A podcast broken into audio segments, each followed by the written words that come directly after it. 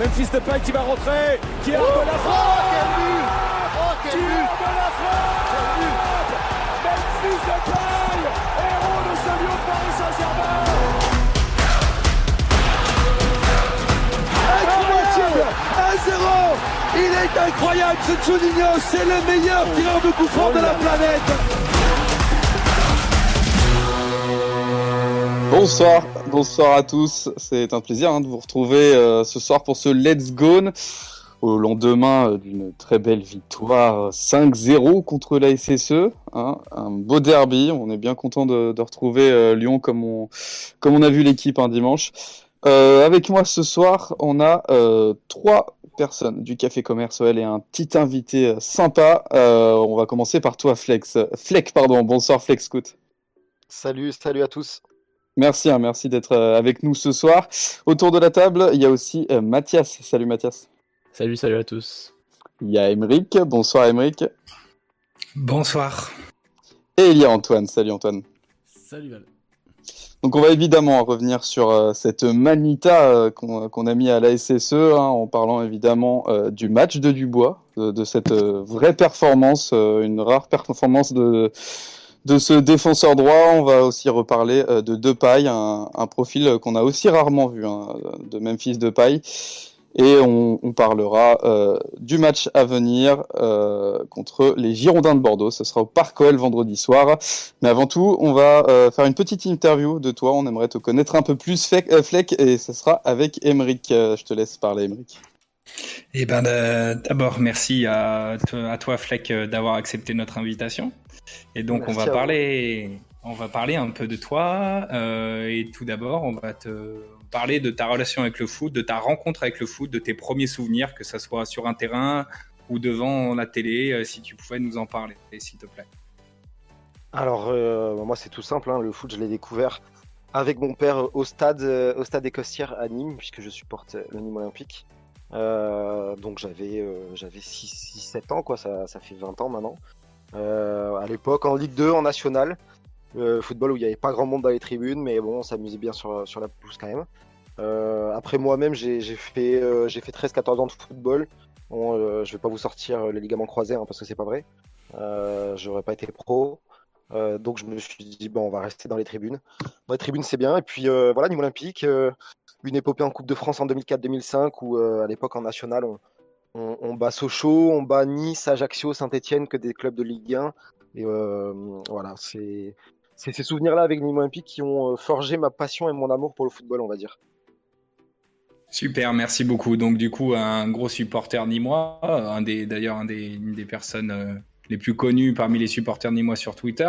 Euh, Est-ce que tu peux nous parler rapidement de ta rencontre euh, avec Lyon? Tu dois, vu ton âge, donc du coup, tu as connu un petit peu l'épopée de Lyon, les belles années. Est-ce que tu peux nous en parler? Est-ce que tu l'as un peu vécu? Tu suivais beaucoup le foot, donc j'imagine tu l'as un peu vécu. Comment tu l'as vécu Les épopées européennes aussi? Euh, ouais, tout à fait. Bah, je, pense que c'est comme les, jeunes, on va dire, qui ont à l'heure actuelle peut-être 13-14 ans et qui découvrent un peu le football avec, euh, avec Paris, parce que Paris a une équipe euh, pour jouer avec des champions, fait quand même quelques beaux coups. Je pense que ma génération, c'était Lyon, euh, les sept titres de champion de France consécutifs. Euh, on a vu passer des, bons joueurs, euh, des très très bons joueurs, évidemment. Bon, euh, Juninho, mais euh, euh, Essien, Jeune Carou, euh, enfin tant d'autres. Euh, moi, c'est une époque où, je vous dis, je suivais plutôt la Ligue 2 le national parce que Nîmes y était. Euh, mais c'est vrai que quand, euh, quand je jetais un œil à la Ligue 1, c'était souvent pour regarder Lyon. quoi. Euh, c'était impressionnant et, et ça faisait longtemps avant Paris euh, qu'on n'avait pas vu une domination, euh, une domination à ce point. Super, merci beaucoup. On va parler maintenant un peu de tes activités euh, un peu publiques. Donc depuis un moment maintenant, tu as un compte Twitter qui monte bien, donc félicitations à toi, tu as plus de 5000 followers. Euh, tu parles de tactique, de data, de scouting, tu peux nous en dire un peu plus? Ouais, bien sûr. Bah, je, parle surtout de scouting, moi, euh, et de data. Euh, la tactique, la tactique, je bivais un peu. C'est un peu moins mon, dada, on va dire, si vous voulez de la bonne tactique. il faut aller suivre Football Tactique par exemple. moi, je parle des jeunes surtout. J'essaie de regarder un peu du foot un peu de partout autour du globe, surtout par exemple en Amérique du Sud ou des deuxièmes divisions. c'est vrai que j'ai gardé par exemple une affection particulière pour la Ligue 2 parce que ben, j'ai vu Nîmes évoluer très très longtemps. Et c'est un championnat dans lequel, par exemple, euh, il y a beaucoup, beaucoup de, jeunes talents à surveiller chaque année. On l'a vu l'an dernier avec Pape Gay qui a signé à Marseille cette année.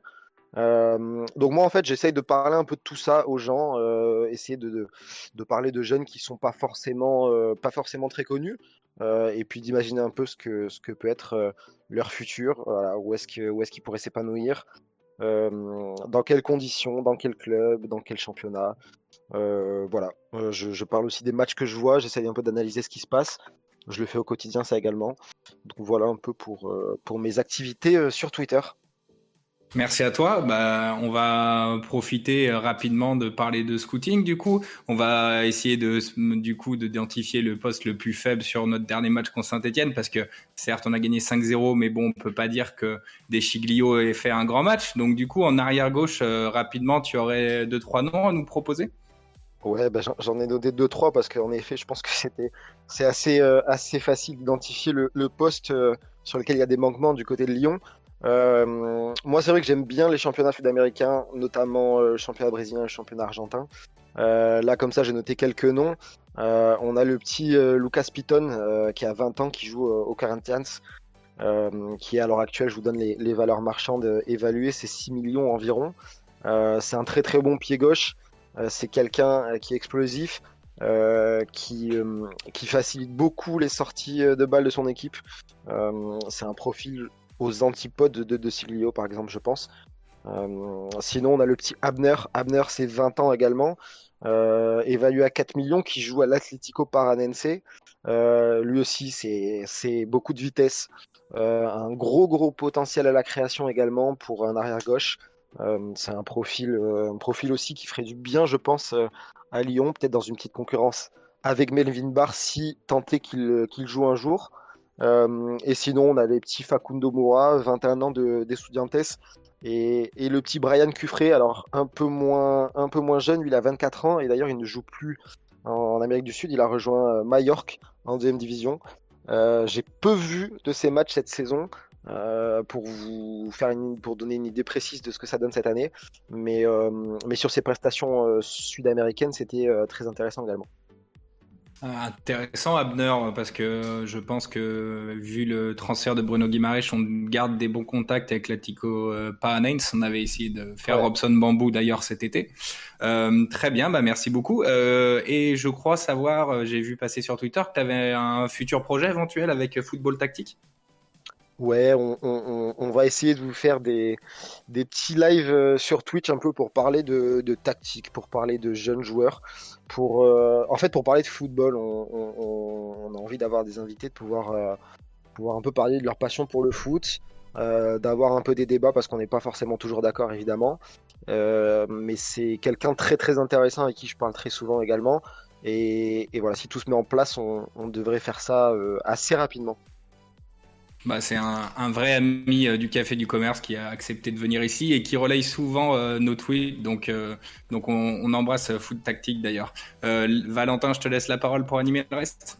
Merci beaucoup Fleck, hein, merci Emeric.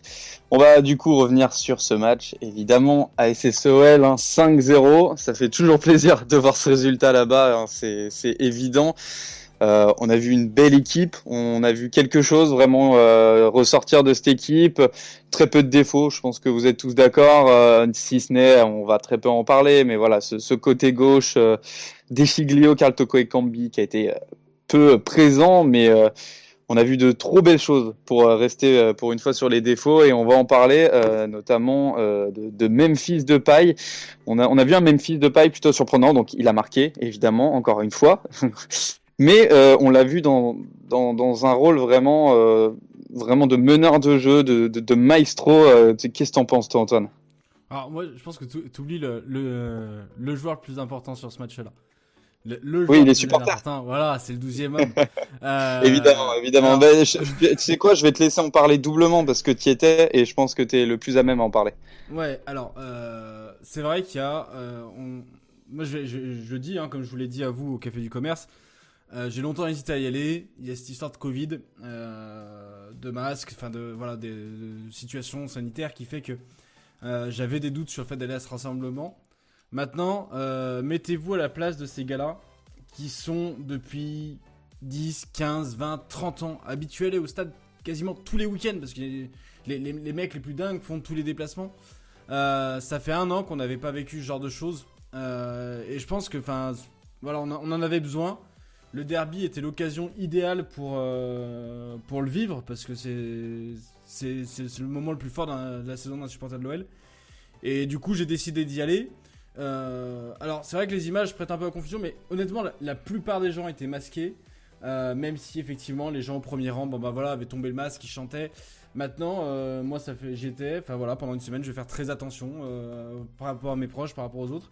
Mais on avait besoin de vivre ce moment-là, et je pense que ce moment-là fait aussi que les supporters ont poussé sur ce 5-0. Je sais pas si l'OL aurait gagné 5-0 sans ce moment-là de début de la journée.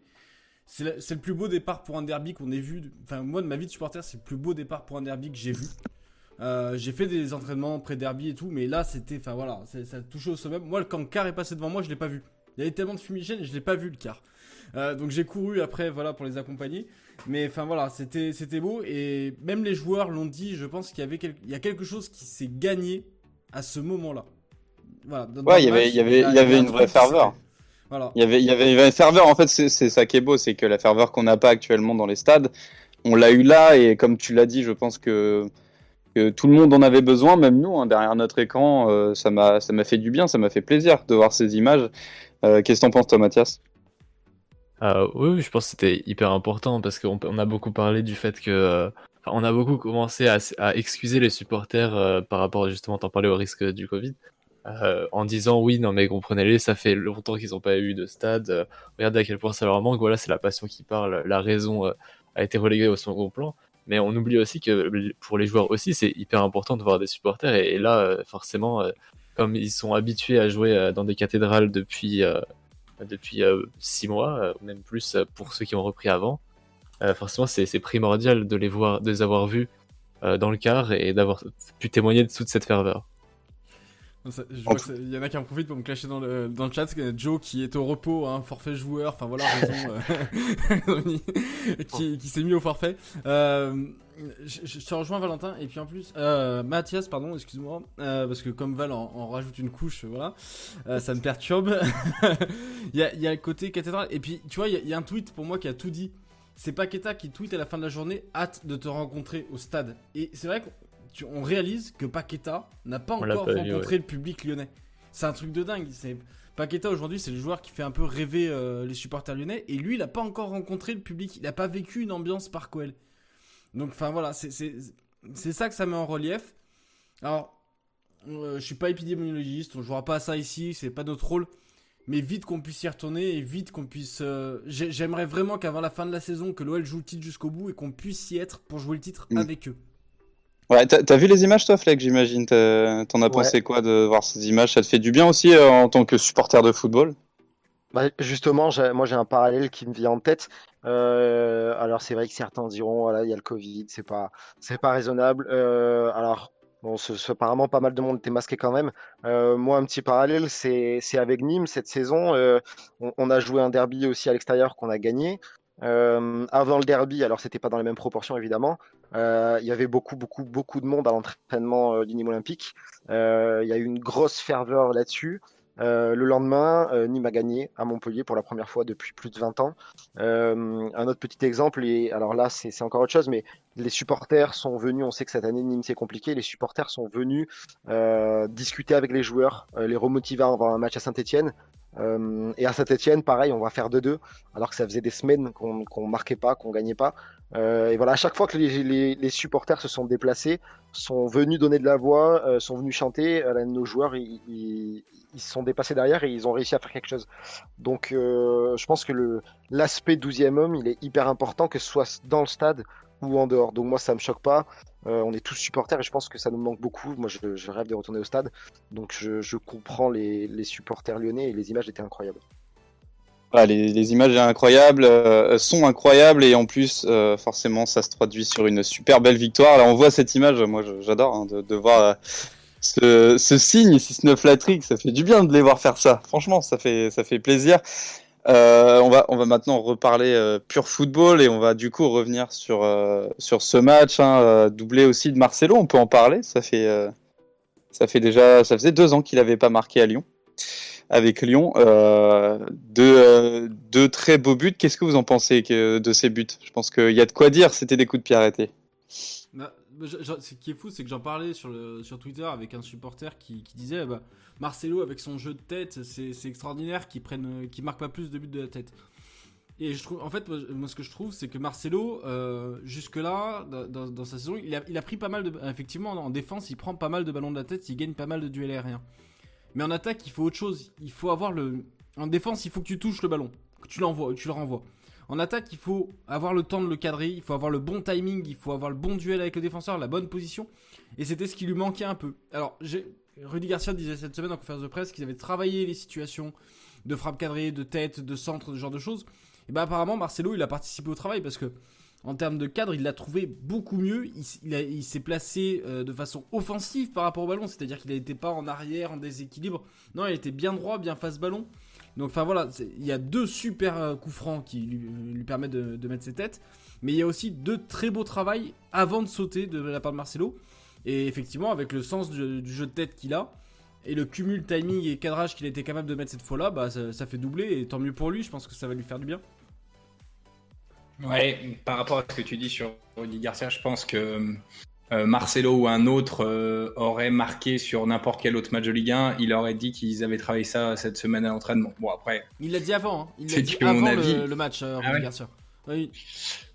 Bon, Voilà. tout ça pour dire que, euh, que Marcelo et puis là aussi d'une façon générale sur les coups de pied arrêtés, euh, c'est lié à pas mal de choses. Euh, D'une, euh, les zones visées par nos tireurs de coups francs, de corner, notamment du bois, ont été excellentes, contrairement à d'habitude. C'est-à-dire qu'ils ont réussi à passer les premiers joueurs et puis euh, la ligne des, euh, des 16 mètres 50 et c'était pas trop loin non plus, c'est-à-dire que le gardien- ne pouvait pas intervenir.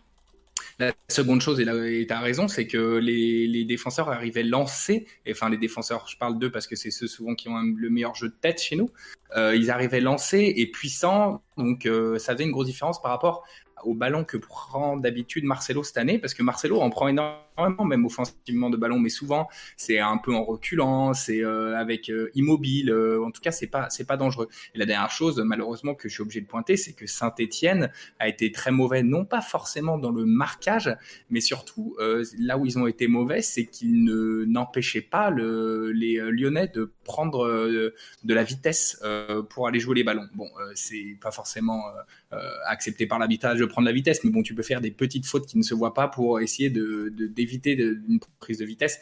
Et je pense qu'ils ont été un peu pénalisés aussi forcément par l'absence euh, de Moukoudi éventuellement en défense centrale. Euh, là, c'était Madi Camara qui est pas très grand, qui a pas un super jeu de tête. Euh, donc voilà, il y a pas mal de choses. Nous, on a super bien joué les coups.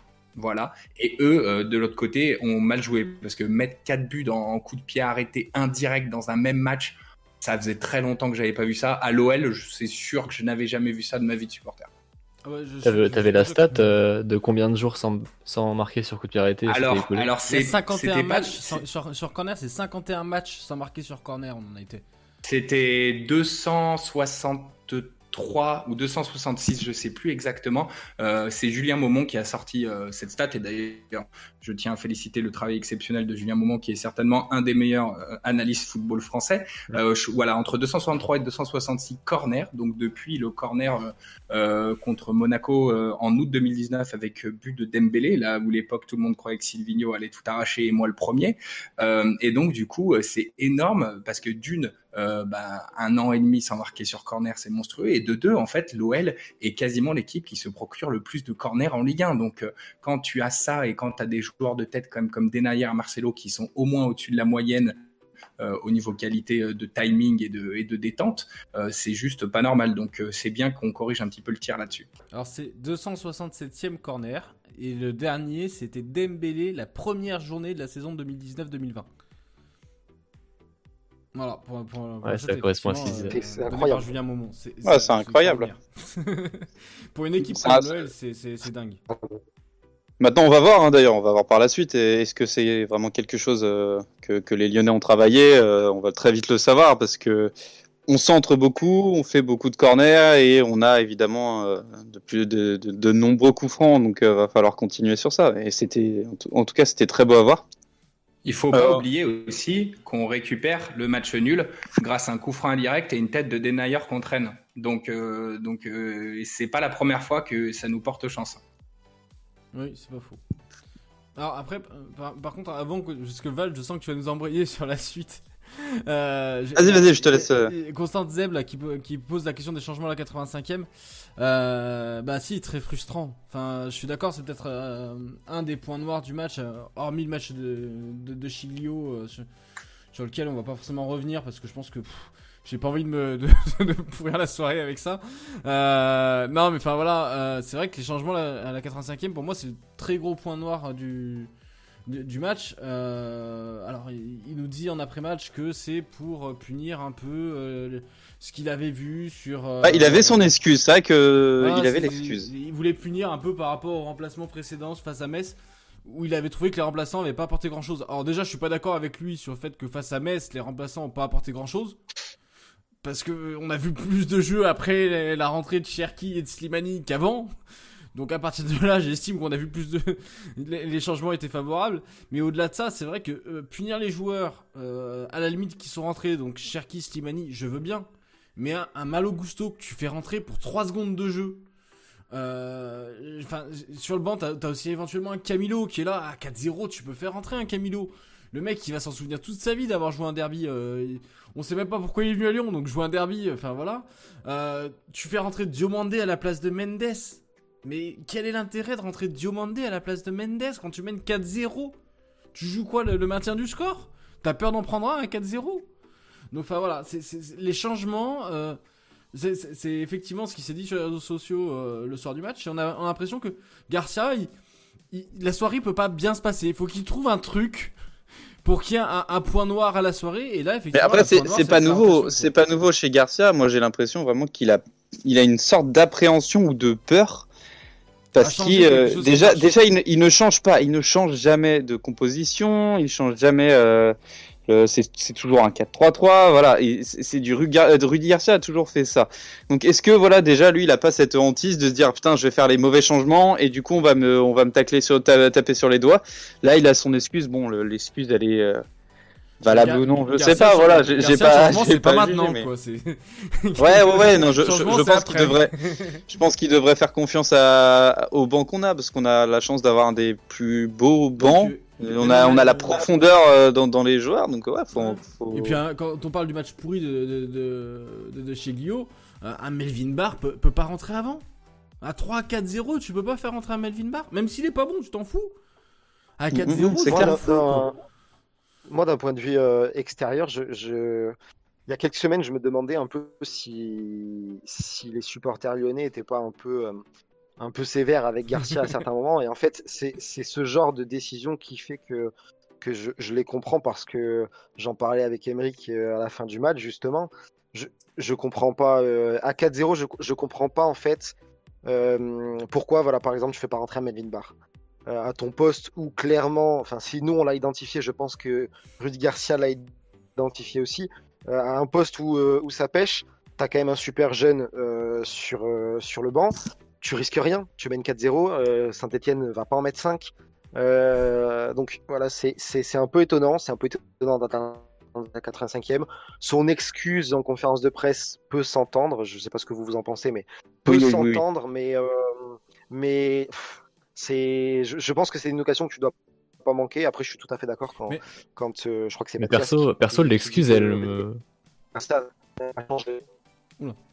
Perso, l'excuse, elle me fait plus peur qu'autre chose parce que si à la rigueur il avait dit euh, voilà, j'avais 11 gars sur le terrain, ils s'éclataient, ils mettaient une manita la- au rival et je voulais les laisser kiffer, et, bah, j'aurais compris à la limite. Euh, on n'allait pas pinailler sur des changements euh, 10 minutes trop tard euh, sur un 5-0. À la, à la rigueur, on aurait pu laisser la fête euh, se dérouler tranquille. Mais là, le problème, c'est que cette excuse, elle donne l'impression euh, de, de diviser ton groupe en les titulaires et les remplaçants. Ouais. Et, et en plus, Ouais, mais c'est ça le problème, c'est que, euh, Ouais. c'est que, c'est que ça donne l'impression qu'il y a un problème. Oula, on t'a perdu un peu. Ça, ça- Ouais, on un te perd un peu. Flake. euh, Mince, est-ce que vous m'entendez? Ouais. ouais. Parle moins près du micro, peut-être. Ok, euh, non, je disais, c'est c'est ce genre de soirée où, où tu dois souder ton groupe, où tu peux faire des essais, et, et où do- il doit pas y avoir de point noir. Et, et là, il le crée tout seul, j'ai l'impression, son point noir. Ouais, c'est ça. En fait, c'est exactement ce que je pense, euh, Fleck. Mais après, on on n'est pas en interne. Est-ce que c'est pas quelque chose qu'il avait dit déjà cette semaine aux joueurs Écoutez, j'ai pas aimé euh, parce qu'à mon avis, il fait des débriefs comme tout le monde, donc il a dû leur dire bon, j'ai pas aimé ce que vous avez fait. euh, vous allez peut-être pas. Est-ce qu'il l'a dit avant euh, On saura jamais. Mais s'il l'a dit avant, bon, bah, d'un côté, c'est Ouais. légitime. C'est- son choix, Il y a pas mal il de a pas pu choses le dire qui- avant. Ouais. Parce que pas- le problème, c'est que si, si Saint-Etienne n'est pas aussi mauvais et Lyon aussi bon sur ce match et qu'admettons à la, à la 70e, tu es en train de faire match nul ou de perdre 1-0 ou 2-1, Ouais. les changements, il, les aurait, il aurait dû les faire. Euh, euh, personne n'aurait compris qu'il ne les fasse pas.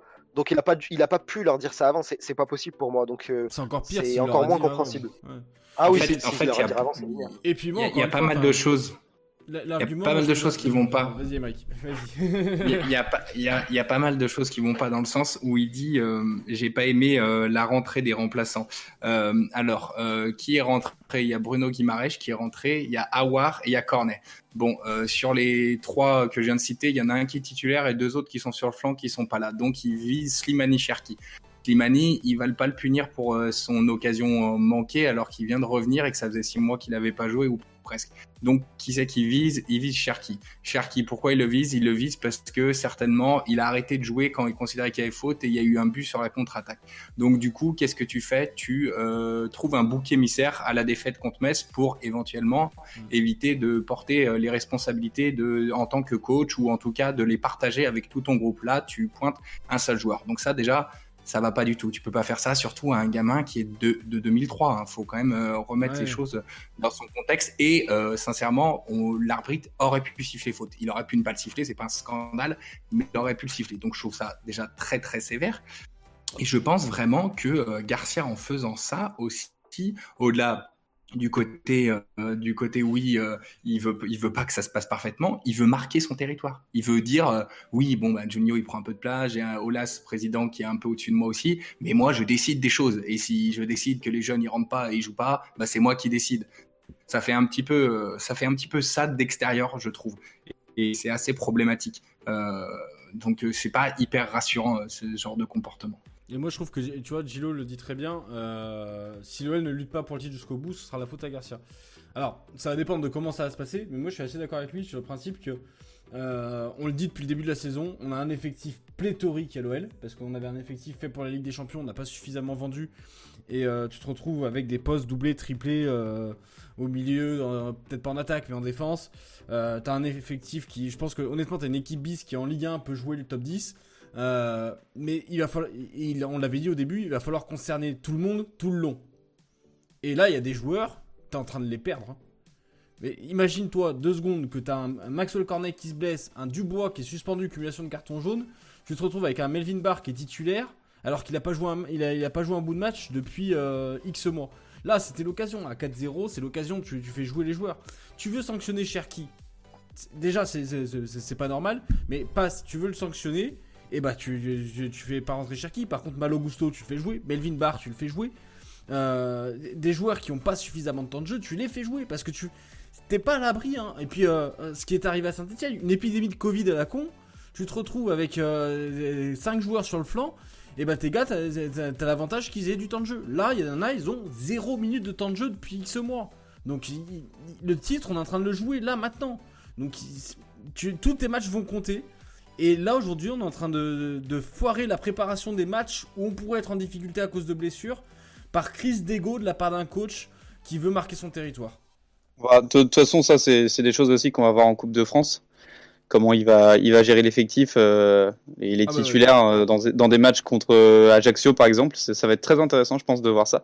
Parce que, encore une fois, même si je suis d'accord avec toi, Antoine, je pense que ça peut être. euh, je, comprends vouloir garder son équipe même jusqu'à la fin du match et tout, parce que on est pour l'instant dans le très haut tableau, on est qu'à deux points du leader et, euh, si on gagne comme ça, autant garder. Je, comprends cet effet-là. Donc on verra vraiment comment il va gérer ça euh, dans cette deuxième partie de saison parce que ça va être primordial de gérer l'effectif.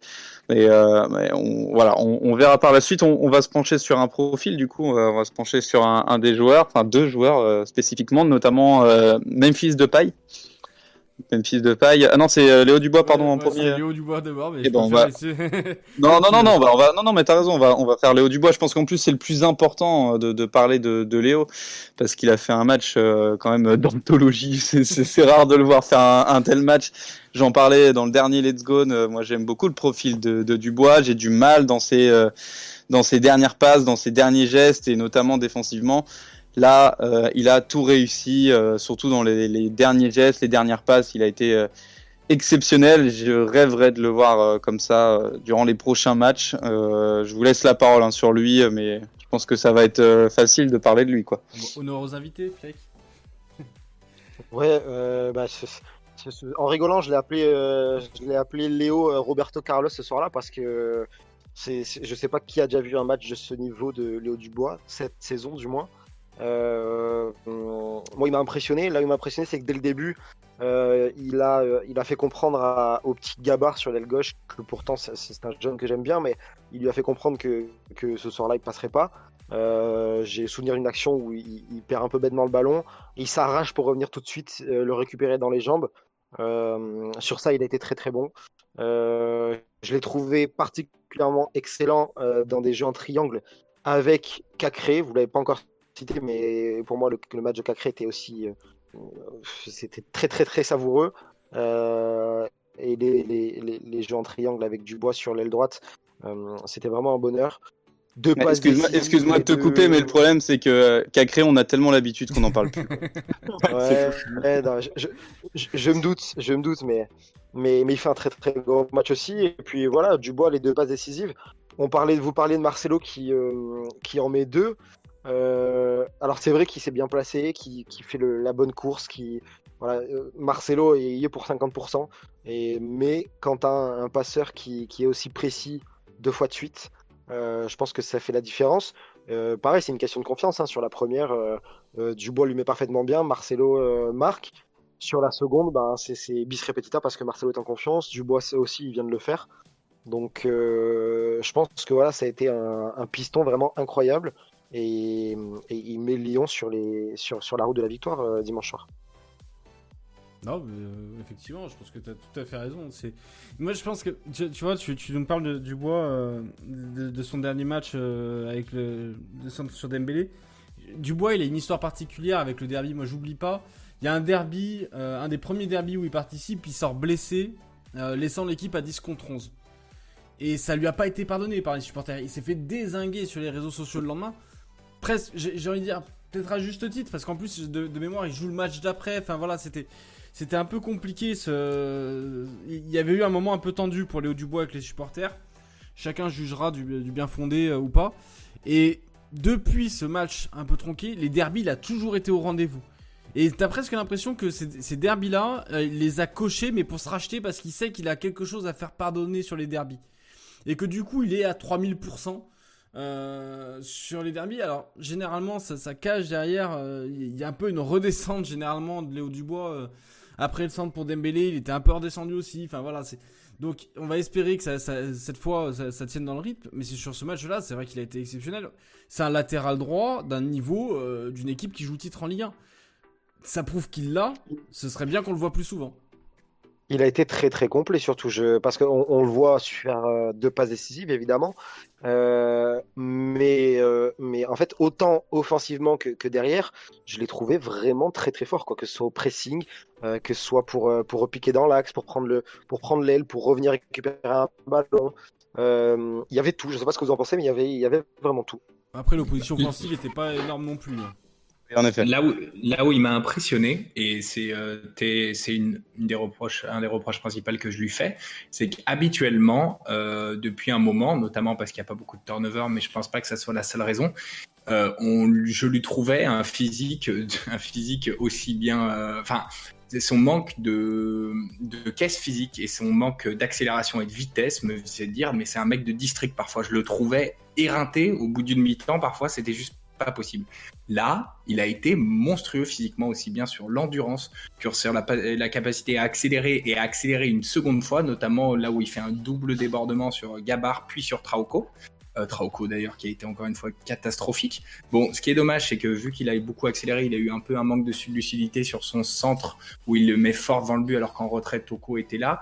Bon, c'est le seul petit point noir éventuel. Mais oui, il a été très fort physiquement surtout. C'est ce que je retiens techniquement. Il a été il a été assez en vue et il a eu parfois joué un peu de chance avec des comptes favorables, mais en tout cas, il a tenté déjà, il était en pleine confiance et c'est bien. Euh, mais c'est physiquement aussi que vraiment, il m'a bluffé physiquement. Mm. Ah, physiquement, il était peut-être facilité par le fait qu'il jouait ailier carrément. Si, on regarde la, la hitmap, euh, il était bien, bien euh, avancé sur le terrain, vu que défensivement, forcément, il n'y avait pas beaucoup de travail. Oui, c'est ça, défensivement, il y avait peu de boulot. Hein, donc, euh, un Dubois qui a que l'offensif à gérer, un, tu lui enlèves l'une de ses carences aujourd'hui, qui est la gestion des replis défensifs, ce genre de choses. Dubois, aujourd'hui, quand il est décrié, c'est quand tu vois des, des, des contre-attaques adverses où tu as l'impression qu'il est en train de cueillir les champignons à l'autre bout du terrain parce que tu, tu le vois même pas sur les ralentis de but, tu vois même pas son, son retour. Aujourd'hui, c'est ça le souci qu'on a avec Dubois. Offensivement, c'est un bon centreur. C'est un mec qui, qui va de l'avant. On l'a même vu sur les derniers matchs. Hein. On en a parlé face à Rennes, face à Metz, où il a joué parfois 8 euh, à dribbler à l'entrée de la surface. Euh, mais par contre, défensivement, il a du mal à faire les replis. Et là, face à Saint-Etienne, bah, t'avais pas le souci des replis parce que de toute façon, Saint-Etienne n'arrivait pas à sortir le ballon. Donc effectivement, tu lui as gommé une partie de, ses défauts par défaut, j'ai envie de dire. Et de l'autre côté, bah, il, a, perdu moins d'énergie physiquement et du coup, bah, il a eu plus d'énergie pour attaquer et du coup, il s'est montré là où il est le meilleur aujourd'hui euh, à Lyon. Ouais, pour moi, euh, son principal défaut, défensif, c'est davantage euh, le fait qu'il laisse beaucoup trop d'espace à son adversaire direct quand il y a un changement d'aile ou quand il a à défendre et le fait qu'il défend en recul frein jusqu'à atteindre euh, la, sa surface de réparation. Il va tenter de commencer à intervenir quand le joueur est déjà dans la surface de réparation. Bon, il concède pas beaucoup de pénalty, donc euh, contrairement à d'autres joueurs défensifs lyonnais, mais je trouve qu'il est trop loin souvent de son adversaire et qu'il défend sur les talons. Moi, c'est le principal défaut. Mais bon, on va arrêter de parler des défauts euh, parce que j'en parle très souvent des défauts de Dubois. Là, il faut juste honorer son match qui a été, qui a été hyper solide et encore une fois, je, je tiens à souligner aussi comme euh, Fleck euh, a pu le dire, les zones touchées sur les coups de pied arrêtés de Dubois sur ce match, autant des fois j'ai envie de m'arracher les cheveux en me disant mais comment ça se fait que Dubois tire les coups de pied arrêtés quand on a même fils de paille et Howard dans la même équipe?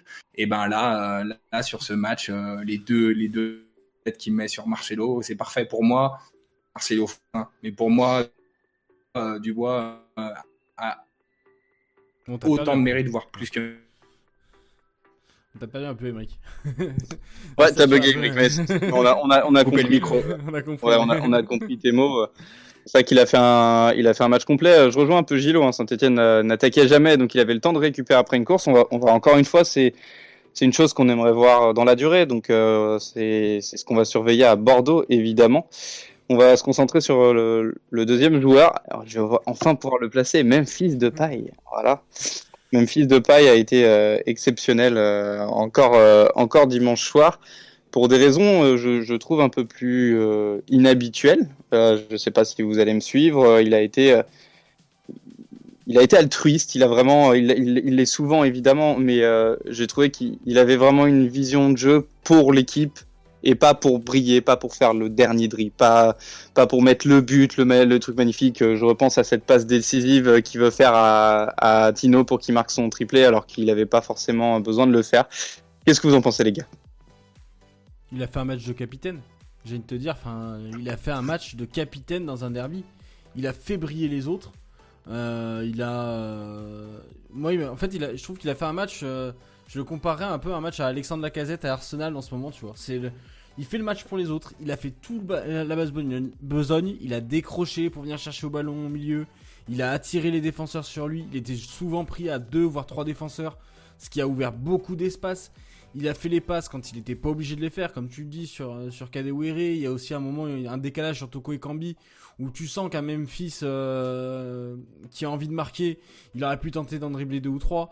Il a cherché les 1-2, il a décroché sur l'aile. Il a, j'ai pas regardé sa hitmap, mais elle doit être stratosphérique euh, parce que il a pris le ballon de partout pour tout le monde. Et même le but qu'il met, j'ai envie de te dire, il, il cherche même pas à marquer. C'est euh, c'est un centre qui est dévié par un Stéphanois, donc ça fait but pour lui parce que le centre est cadré. Mais c'est même Ah, D'ailleurs, pas euh, ça a pas été, ça a attribué en contre son camp, du coup. Ça a été dé- ouais, bah, ça c'est pas ça Ouais, c'est ça pas a juste. été modifié. Ça c'est pour- pas juste pour tous les que, pour tous les euh, pour tous les mecs C'est de dommage, qui ont ouais. Non, non, mais enfin voilà, c'est pas juste. Non, mais même pas pour MPG, c'est que c'est pas juste pour Memphis parce que il aurait mérité ce but-là en fait. Euh, quand tu vois le que- travail abattu ce soir-là, il l'aurait mérité. Pour une fois qu'il il a gommé son seul défaut que vraiment j'aurais lui reproché sur, euh, sur la période lyonnaise, c'est quand il veut faire le sauveur euh, absolument. C'est pas, mal intentionné, tu vois, c'est juste qu'il veut être le sauveur et c'est pas de la, c'est pas de la prétention ou quoi, mais par exemple euh, contre Metz, à la fin, je me rappelle d'une action, c'est encore frais, où, il, il arrive à l'entrée de la surface, il commence à fixer et il force une frappe alors qu'il y avait une passe de disponible. C'est cet aspect-là qu'il a souvent de vouloir être le sauveur et des fois ça marche, hein, comme euh, contre Paris, euh, je ne sais plus, euh, c'était en 2017-2018. Ouais. Euh, donc là, forcément, on s'en souvient. Et des fois, bah, ça, se, ça se transforme en défaut parce que c'est un, c'est des quelques vendanges par match. Mais là, pour le coup, il l'avait pas du tout. Je, je n'ai pas un seul souvenir d'une frappe forcée ou quoi. Comme tu dis, il y a même euh, le moment où il essaye euh, d'être dans l'excès de, de générosité en, donnant le, en essayant de donner le triplé à, à Kadewere. Donc là, franchement, bah, c'était c'était parfait, quoi. Quel match de capitaine, comme tu l'as dit. Après, le, le, le problème, enfin le problème, c'est pas un problème, mais au contraire, c'est que euh, il n'y avait pas grand chose à sauver. En fait, C'est- c'est c'est- c'est-à-dire qu'il n'avait pas besoin de le faire, quoi. C'est en face, il y avait, il y avait, il y avait pas, pas beaucoup d'opposition, donc euh, donc il pouvait plutôt être de- dans ce rôle-là de, de de distributeur, de de, de, de- enfin voilà, c'est et puis là, il a été pas mal aidé, je trouve aussi par euh, par euh, Kadewere et Toko Ekambi. Euh, j'ai bien aimé leur manière de permuter, euh, surtout Depay et, et Kadewere. C'était plutôt agréable. Et puis, puis voilà, voilà, il n'avait pas besoin de sauver grand chose dimanche soir. hein. Et moi, juste réagir à ce que dit Gilo dans le chat, là, très fort quand on sait que c'est dur de revenir des croisés. Bah, je trouve qu'en fait, depuis les croisés, alors vous me direz ce que vous en pensez, mais depuis les croisés, je trouve qu'on a un Memphis de paille qui est différent. Parce qu'il sent qu'il a plus les appuis qu'il avait pour faire les petits dribbles géniaux qu'il savait faire. Et encore, quand il se retourne en pivot, là, sa, fin de, de retournement et qui marche à chaque fois, qui fait à tous les défenseurs, ça passe encore bien. Mais avant, il avait plein de petits dribbles vers l'avant, offensifs, dans ses courses qui étaient, qui étaient faits.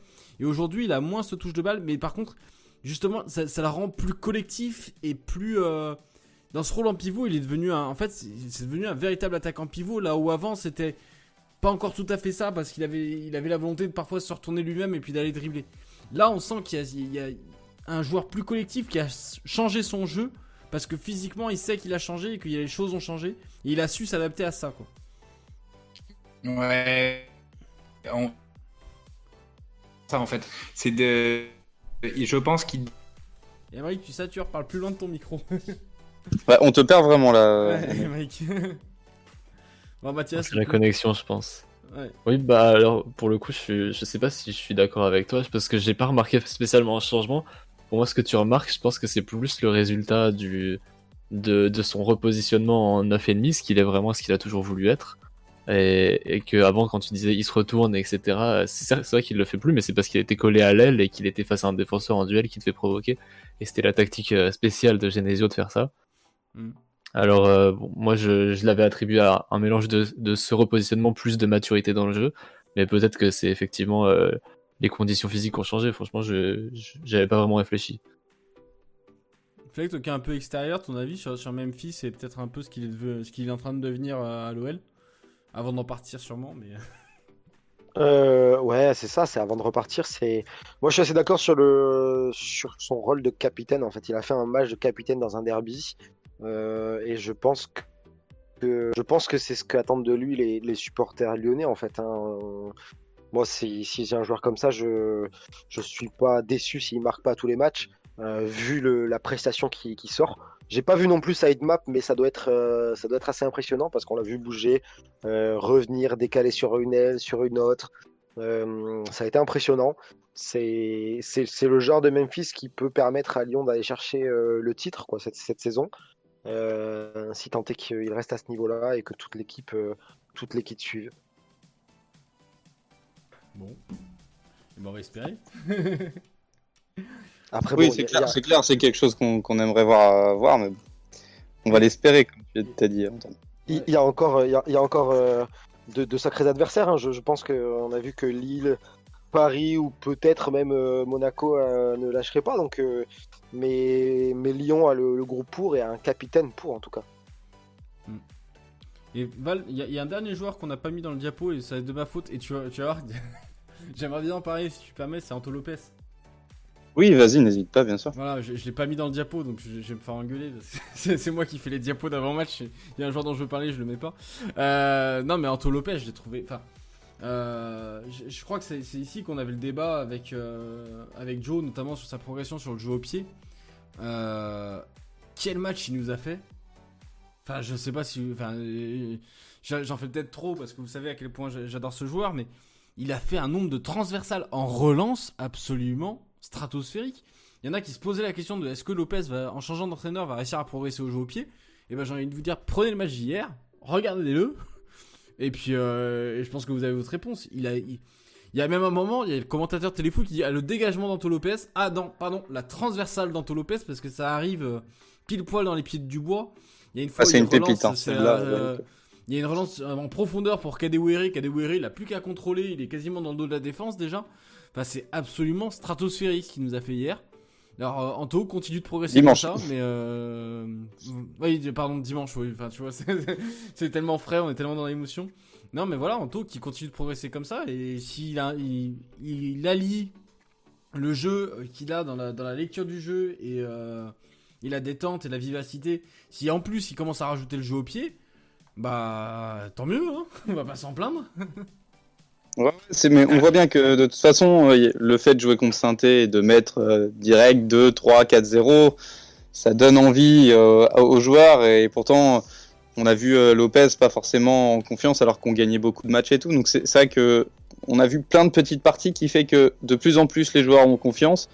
Voilà, on retrouve déjà on retrouve la victoire en dehors de Sainté, en dehors de tout ça, on retrouve la victoire. On est toujours troisième qui a deux points. Donc on imagine que euh, ça peut aider que pour la suite. Je sais pas ce que vous en pensez. Bah oui, sachant qu'on reçoit Lille et qu'on reçoit Paris en plus. Donc euh, tant mieux. Ouais, euh, c'est, c'est- ça va être des matchs très importants, c'est clair. En Sur termes de confiance déjà. hein. Pardon, Flake En termes de confiance, en, en termes de confiance, déjà, le- une grosse victoire comme ça dans un derby, de toute façon, je pense que ça peut mettre que dans de bonnes dispositions pour la suite. Vas-y, Emmerich, on- Sur on- on Lopez, sur Lopez, il faut. euh, je suis tout à fait d'accord avec toi, Antoine. euh, Au-delà des relances longues, même sur les relances courtes, euh, sa faculté à les faire très rapidement et de façon très précise euh, nous donne un gros avantage pour fluidifier le jeu et, euh, et euh, prendre à revers euh, des blocs qui ne, qui ne pas assez vite et je trouve que ça a été très important son rôle sur ce match, c'est sûr. Et je tiens à féliciter, euh, enfin même si féliciter, il, il va pas forcément les écouter, mais en tout cas à mettre en avant le travail de Christophe Revel depuis qu'il est arrivé, qui avait directement identifié euh, le jeu au pied comme un des principaux, euh, pas défauts, mais un une, une des choses euh, plus importantes à travailler pour Anto Lopez. Et il y a, il y a une- un, un vrai progrès par rapport à ça, ce qui n'avait pas été le cas de la passation entre Joël Batz et Grégory Coupet, où on n'avait pas vu un vrai progrès quant, à la, quant au jeu au pied de, de Lopez. On avait eu plutôt un progrès sur éventuellement la nervosité de Lopez. Bon, on a peut-être insiste, on assiste peut-être à une rechute, mais en tout cas, le jeu au pied, euh, vraiment, il y a un énorme progrès cette année, je trouve, et sur ce match, c'était flagrant. Oui, et, euh, comme le dit très bien Welgon, c'est aussi dû euh, au regain de confiance de Denayer et de Marcelo. C'est-à-dire que comme tu as une charnière qui est en confiance, qui joue plus facilement avec son gardien, qui. Enfin voilà, c'est il y a- c'est un trio en fait qui est en train de progresser. Bah, c'est un tout, ouais, c'est, c'est vraiment Ouais, un tout en fait, tout simplement. ouais, mais ce triangle-là, il est toujours très important.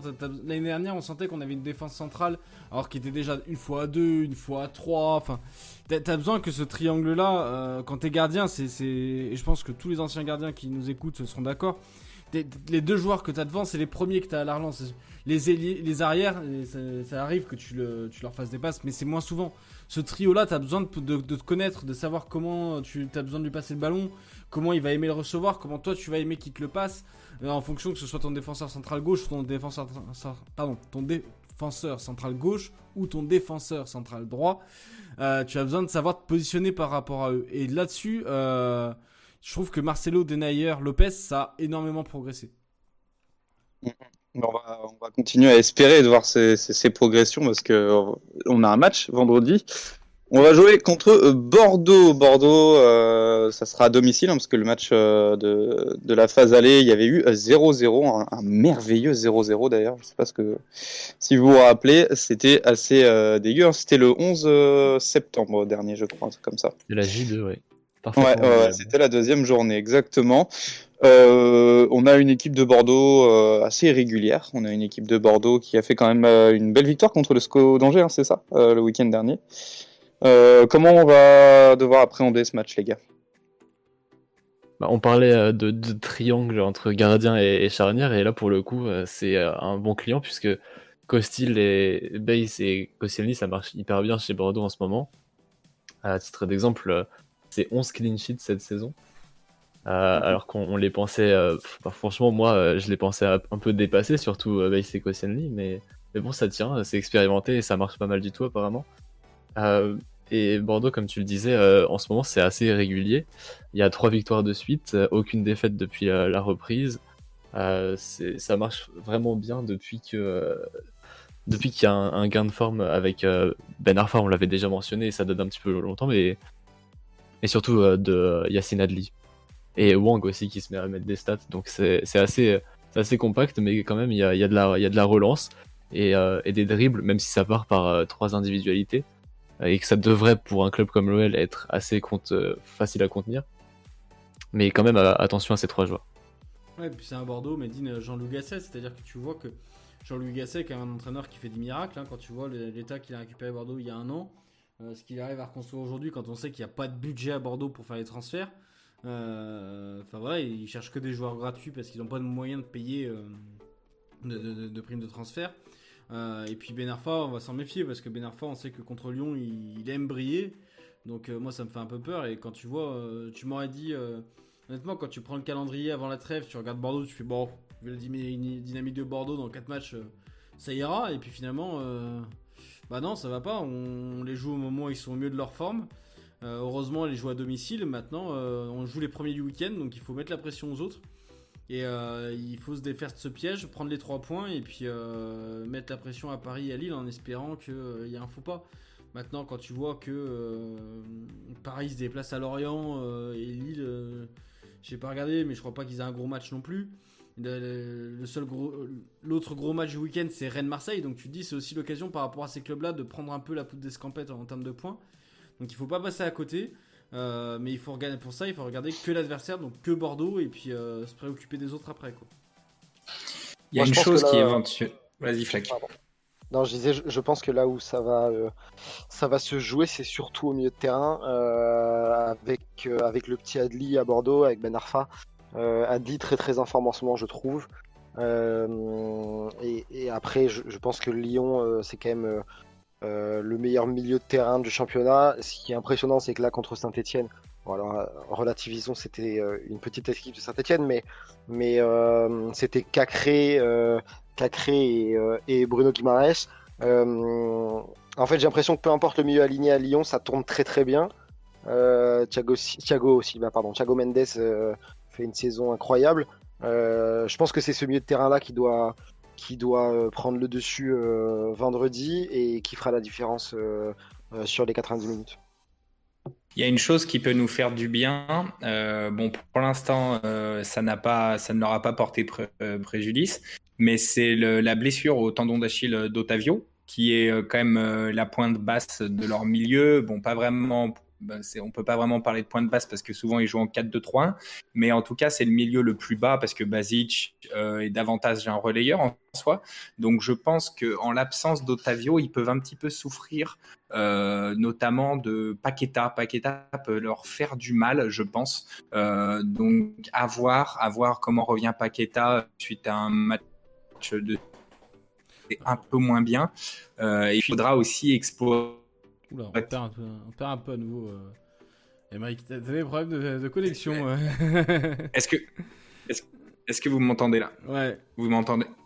Alors, je disais, je disais sur les, les ailes aussi, ils ont héros, donc on espère de nouveau un bon Dubois. Ouais, non mais oui, et puis euh... après Paqueta, tu, tu parle de Paqueta et de ce- son absence ce week-end qui va peut-être engendrer un manque de rythme. je suis pas tout à fait d'accord avec toi. Enfin, au sens où on avait un Paqueta justement qui piochait un peu ces derniers temps. Moi, j'espère retrouver, un Paqueta ce week-end qui soit euh, en, pleine, possession de ses moyens physiques et qui justement puisse faire très mal. Enfin, comme le dit Fleck, je pense qu'on a le meilleur milieu de terrain du championnat euh, quand tu as euh, sur le terrain Paqueta, Mendes et le troisième, parce qu'après tout, on voit qu'Acré tourne très bien. Awar a une connexion particulière avec Memphis qui fait que le, le rôle de faux neuf de Memphis marche particulièrement bien quand Awar est là. Euh, même si, bah, on a bien vu que ce week-end, euh, au final, euh, même sans avoir, il, y arrive très bien. Mais enfin voilà, il y, a une connexion entre les deux qui font qu'ils peuvent faire très mal avec des passes que ils, peuvent faire qu'entre eux. maintenant, oui, c'est le milieu de terrain qui va jouer. Mais enfin voilà, Bordeaux, c'est devenu une espèce de chat noir pour l'OL ces derniers temps. Même quand on mène 2-0, ils arrivent à nous en planter deux en deuxième mi-temps. Enfin voilà, c'est c'est l'équipe contre qui tu peux perdre des points, mais en ce moment t'as pas le droit de perdre de points, donc euh, il faut il faut tuer le match d'entrée de jeu, il faut leur rentrer dedans. Euh, bah après c'est ça, ce que j'allais dire. Est-ce que est-ce qu'on va, est-ce que les joueurs vont penser à ce délire de chat noir à à l'heure où vraiment euh, il faut plus penser à ça quoi? Autant quand on était cinquième, c'est vrai que bon on commençait à avoir peur un peu à, bah, de toutes les équipes. Est-ce que là vraiment les gens vont penser, est-ce que les, les, les joueurs vont penser à ça? J'ai un doute. Tu l'as toujours un peu en tête. Moi, moi, d'une part, je pense que je pense que dans la position de Lyon qui est euh, on joue le titre, euh, tu peux pas te permettre d'aller sur ce match-là à domicile contre Bordeaux euh, en te disant euh, c'est notre chat noir. D'autre part, est-ce que en, ce qui concerne le milieu de terrain, est-ce que vous, je sais pas ce que vous en pensez, mais est-ce que vous pensez pas qu'il serait intéressant de voir le même milieu aligné que contre Saint-Etienne? Euh, ce milieu-là sort d'une très grosse performance. Euh, Cacré, ça a été très très fort. Euh, Thiago Mendes et Bruno Guimaraes aussi. pour la confiance et pour une petite continuité, est-ce que, est que contre Bordeaux, justement, ce, schéma-là peut être reconduit? Ah, Je pense qu'il va y avoir un retour à la hiérarchie Paqueta qui me semble assez normal. Mais garder, garder Cacré au moins et Mendes pour l'équilibre, parce que c'est ce qu'il a l'air de préférer en point de basse, ça me paraît très logique, oui. Après, ça veut dire pas de Awar, mais. Ouais, Awar n'a repris que l'entraînement individuel aujourd'hui. Donc c'est vrai qu'il sera vendredi, je sais pas s'il sera à 100% de ses moyens. Tu peux te dire qu'Awar est une solution en cours de match. Et effectivement, Cacré, au vu de son match euh, dimanche, vrai que, comme, comme disait Fleck, on en a pas beaucoup parlé. Mais c'est Cacré a fait un match enfin, stratosphérique. Euh, nous, Lyonnais, on est habitués, donc on, on le note même plus. Mais voilà, je pense qu'effectivement, il s'est re-rendu indispensable à Garcia. Et en vue de, l'absence potentielle de, de je pense qu'effectivement, Cacré serait celui qui prendrait la place de Hawar plutôt que Guimaraes. Euh, donc je pense que Paqueta va revenir puisque c'était une suspension et que euh, avait besoin de souffler donc ça lui a fait du bien. Maintenant tu te dis que quand même tu vas jouer avec Cacré, euh, Paqueta et Mendes et que sur le banc t'as des mecs comme Guimaraes, Awar. En fait t'as pas de problème à Lyon en fait. voilà. Non, mais et puis, puis c'est ce milieu-là qui, je pense que ça sera la clé. Bordeaux, c'est hyper aléatoire cette saison. je, en fait, c'est typiquement le genre d'équipe contre qui Lyon peut, peut soit euh, cartonner, soit perdre des points très très bêtement. Euh, donc, euh, ouais, une, certaine continuité peut-être avec Cacré, Thiago Mendes et, et sûrement Paqueta. Je pense qu'avec ce milieu de terrain-là, tu peux, tu peux, tu peux être plutôt serein. Ah bah ouais, est-ce que, est que vous pensez aussi qu'on va avoir euh, peut-être euh, une première titularisation de Slimani par exemple? Bah moi j'aurais bien aimé voir le, fameux schéma de jeu dont parlait euh, Gaël Berger dans ses tweets avant le derby. J'étais assez friand de le voir, c'était le 4-2-3-1 avec Depay en 10 et Slimani en pointe. J'aurais bien aimé voir ce schéma de jeu là. Alors je sais pas s'il compte le sortir un jour ou l'autre. Mais c'est vrai que sinon, en l'état actuel des choses, Slimani c'est à la place de Depay. Et je le vois euh, mal ne pas mettre un Depay titulaire. Donc euh, même si a fait preuve de plein d'entrain lors de sa conférence de presse, qui fait plaisir à voir. Euh, si on teste pas le 4-2-3-1, je vois pas comment il pourrait être titulaire à la place de Depay. Est-ce que c'est possible d'imaginer d'imaginer un, Slimani en pointe et, plutôt un Depay un Depay un peu plus reculé, peut-être sur une aile ou pas? Sur une aile, non. Bah. Mais non, parce que je, je, vois pas leur mettre de paille sur une aile. C'est pas impossible d'après moi parce que euh, Slimani, époque Monaco, aimait bien s'isoler de temps en temps sur la gauche et permuter beaucoup. Euh, donc c'est pas totalement impossible, même si je le souhaite pas forcément. Pour moi, je suis assez d'accord avec euh, avec Antoine. Si on voit Slimani titulaire, c'est parce qu'il y a deux attaquants et que Depay joue attaquant avec lui ou que Depay joue en 10. Pour moi, c'est quasiment les seules possibilités. Moi, je, je trouve que Slimani peut, c'est le genre d'attaquant qui peut faire du bien contre cette défense bordelaise. Euh, on le disait, Bass et, et Koscielny, c'est assez solide. Et, en, termes de répondant physique, par exemple, d'un attaquant qui va vraiment peser sur cette défense centrale, euh, ça peut être le moment pour, euh, pour Slimani. On verra, peut-être qu'il rentrera en cours de match et qu'il sera la solution en cours de match aussi. Je sais pas si ça sera la solution, mais c'est vrai que ce serait intéressant. Euh, je, moi, je rejoins, euh, Fleck. Hein. Ce serait vraiment intéressant de le voir commencer à être titulaire, ne serait-ce que juste pour essayer. On sait que, voilà, on est quand même dans une, bonne lancée. Euh, c'est pas non plus Bordeaux l'équipe qui doit nous faire peur. En tout cas, je dis qui doit euh, nous faire peur. Donc vraiment, ça peut être intéressant que Garcia se dise au moins une fois allez, je vais changer, je vais jouer avec Slimani, je travaille cette semaine dessus, on va voir ce que ça va, ça va donner. Euh, de toute façon, on va peut-être le savoir demain, parce que la conférence de presse euh, pour, euh, pour vendredi est demain. peut-être qu'il en parlera. moi, j'espère en tout cas voir Slimani. En fait, c'est dans le sens où ça sera pas en détriment, au détriment d'un autre joueur. C'est histoire de dire, on essaye, on vient, on vient quand même d'avoir un nouveau joueur, un joueur talentueux, on, on sait ce qu'il a déjà donné en Ligue 1. Alors pourquoi pas l'essayer, quoi. Mm. On verra. Oh non, pourquoi pas dans, dans ce sens-là, oui. Mais euh, maintenant, le problème, c'est qu'il euh, joue. Enfin, je dis, tu, déjà, je, tu peux pas sortir un de paille. Et j'ai du mal à voir mettre de paille sur une aile. Donc voilà, il faut, faut pas oublier que c'est ton capitaine, que j'ai du mal à ne pas le voir titulaire quand il est disponible. Donc on verra que s'il trouve une solution pour faire jouer Slimani avec de paille.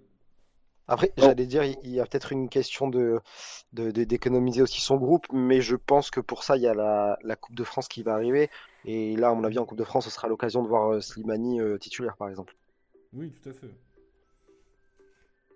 C'est peut-être plus là, effectivement, qu'on le verra face à Ajaccio euh, le 9 février. On va, on va, on va un jeu qu'on qu fait pas forcément. Ah tiens, euh, attends, avant ça, on va, je vois un commentaire. Pourquoi pas un 4-4 de losange? Ah, je t'apprécie. Euh, avec euh, Slimani, deux pailles devant, un milieu TM, BG, Paqueta et Aouar avec Cornet et Dubois pour alimenter les couloirs. Cornet pour la percussion et Dubois vu qu'il est sur une bonne lancée après son match contre saint Évidemment, euh, personnellement, je te rejoins, ça peut être intéressant un 4 guet de losange, euh, même pas forcément avec deux pailles en pointe, hein, deux pailles en milieu offensif, avec Tino, Slimani. Slimani, je, en plus, je pense vraiment qu'un Slimani dans cette combi euh, peut être excellent pour euh, Tino et Depay. Vraiment, ah bah oui. c'est pour moi, ouais. c'est pour moi pour Slimani en tout cas, ce serait euh, la meilleure façon de commencer. Mais c'est impossible. Voilà, je, je, je, pense que vous êtes d'accord avec moi. Il faut un, coach, bah, il faut un coach qui sait animer. Il faut un coach qui sait animer un 4-4-2. Et clairement, euh, Rudy Garcia n'est pas un coach qui sait animer un 4-4-2. Et en plus, imaginez que Rudy Garcia va introduire un nouveau système de jeu Enfin, euh, non. voilà. non, non, non, non. En fait, je m'arrête à la fin de la phrase. Il n'y a, a, pas de fin à y donner. tu disais quoi Tu disais quoi, Fleck Je disais, puis moi, j'ai pas entendu euh, le nom de Maxime Cacré, euh, de Maxence Cacré dans de, Maxence Cacré dans ce dans ce 11 et ça ne me va pas du tout. c'est vrai que euh, on, bah, je pense qu'on y a tous pensé un, un 4-4-2 parce que en plus on a les joueurs pour, on a vraiment un milieu complet. Le problème, c'est que voilà, ça met euh, un certain Carl Toko et Cambi sur le côté. Quoique, il aurait pu être très bien buteur aussi, hein, mais euh, ouais, ouais, c'est évidemment une option, mais euh, on sait tous que Rudy Garcia ne la prendra pas. On va se donner du coup. Ça met surtout Tino sur le côté. Hein, ça... Non, je, enfin, bah, dans, dans ce que dit le, dans ce que dit Bébiel, ah, évidemment. Mais, mais on peut, on peut évidemment penser à. Voilà, on peut évidemment penser à un deux pailles en 10. Hein. Mais, mais en soi, c'est pas impossible. Enfin, c'est pas impossible. Je dis les joueurs qu'on a euh, créent Pacta en milieu relayeur qui, qui, peuvent, euh, qui peuvent couvrir les côtés, ce que ne peut pas faire Awar avec sa caisse physique euh, actuelle. Euh, a reperdu Emeric, c'est un fil rouge assez fun. Je pense que Emeric, Emeric nous cache qu'il vit dans le Forez. Non, ouais, mon pauvre Emeric, là, t'as- on t'a perdu encore une fois pour la, pour la connexion. Non, mais on va, on va bientôt s'arrêter. De, de toute façon, juste un, un petit, euh, un petit jeu de pronostic. On ne le fait pas souvent. Euh, Fleck, euh, qu'est-ce que tu vois pour ce match euh, OL Bordeaux? Euh, un, un- score? Un score Oui, oui, un score. euh, allez, euh, allez, allez, allez, un score 3-1. D'accord. 3-1, Euh, 3-1. 3 Bordeaux, c'est ça? Non, ouais, non, non, 3 3-1 3-1 Lyon. Oh putain. Mathias, qu'est-ce que tu vois, toi? Un petit, euh, un petit 2-1 OL avec euh, un but en fin de match qui fait peur. Ce fameux but après euh, les quatre changements défensifs de Rudy Garcia. Voilà. Évidemment. Antoine, tu vois quoi, toi? Euh, moi, je vois un 2-1 Bordeaux et il y a au moins un but de. euh, Enfin, avec le but de Ben Arfa pour Bordeaux. Ah, tu vois donc Lyon perdre? Non, 2-1 2-1 Lyon, pardon. Ah, oui, 2-1 t'as Lyon dit. et le, ça. le, le, le- le but de Bordeaux euh, marqué par Atem Ben Arfa. Et Emeric, euh, Ben Arfa qui pronostique euh, Lyon-Saint-Etienne là. Ouais. et Emeric, si tu nous l'as fait sans bugger, ce serait exceptionnel. Euh, 3-1 Lyon avec euh, but Ben Arfa. Ok, ouais, vous, bien pensez, vous pensez quand même tous euh, devoir un but euh, de Bordeaux Et ben moi je dis euh, 2-0. Je pense qu'on va garder nos caches inviolées. En tout cas, je l'espère. Allez, on va, on va s'arrêter là pour, euh, pour cette émission, pour ce, ce Let's Go. hein. On se retrouvera euh, de toute façon très bientôt euh, après le match. Je vous souhaite une bonne soirée. Merci beaucoup de nous avoir suivis. Et n'hésitez pas à checker hein, sur le compte Twitter de Café Commerce OL. Euh, on recrute. Le Café Commerce OL recrute. On recherche des petites pépites pour nous aider et, et, euh, et intégrer l'équipe. Donc, euh, si vous avez euh, l'envie, euh, et si vous êtes, si vous hésitez, eh ben, on vous conseille de ne pas hésiter. Voilà, très bonne soirée à tous. Merci beaucoup, Fleck, d'avoir été notre invité. Euh, de toute façon, on te revoit très vite pour parler mercato. Eh ben, Et, merci euh, à vous, ça a été un plaisir. Merci Antoine, Emeric et ouais. Mathias. Et puis pour le très bonne soirée à euh, tous. Val, le programme des prochains jours, quand même. On Ah, je te laisse le Eh oui, on a Let's Go spécial Mercato jeudi. Euh, donc on parlera de la ligne euh, offensive puisque on va ne pas pouvoir passer à côté de l'information euh, qui est parue, vous l'avez pas manqué hier dans, chez Inside Gone. Donc voilà, on va revenir sur le cas Karim Benzema, on va parler du reste du mercato lyonnais. On aura sûrement un invité, on attend sa confirmation pour, euh, pour vous valider ça. Et puis mardi prochain, Emeric nous a décoché un invité de, de, de standing également, euh, fan de Bordeaux. Ce sera Scipion qui sera avec nous mardi prochain. Euh, donc voilà, manquez pas le, le live. Euh, on débriefera OL Bordeaux avec lui. On espère qu'on aura l'occasion de le chambrer. Yes, merci beaucoup pour ces précisions, Antoine. Je vous souhaite, on vous souhaite une très bonne soirée et puis euh, à jeudi pour Let's Go spécial Mercato. Salut à tous. Salut Bonne soirée. Salut. Bonne soirée.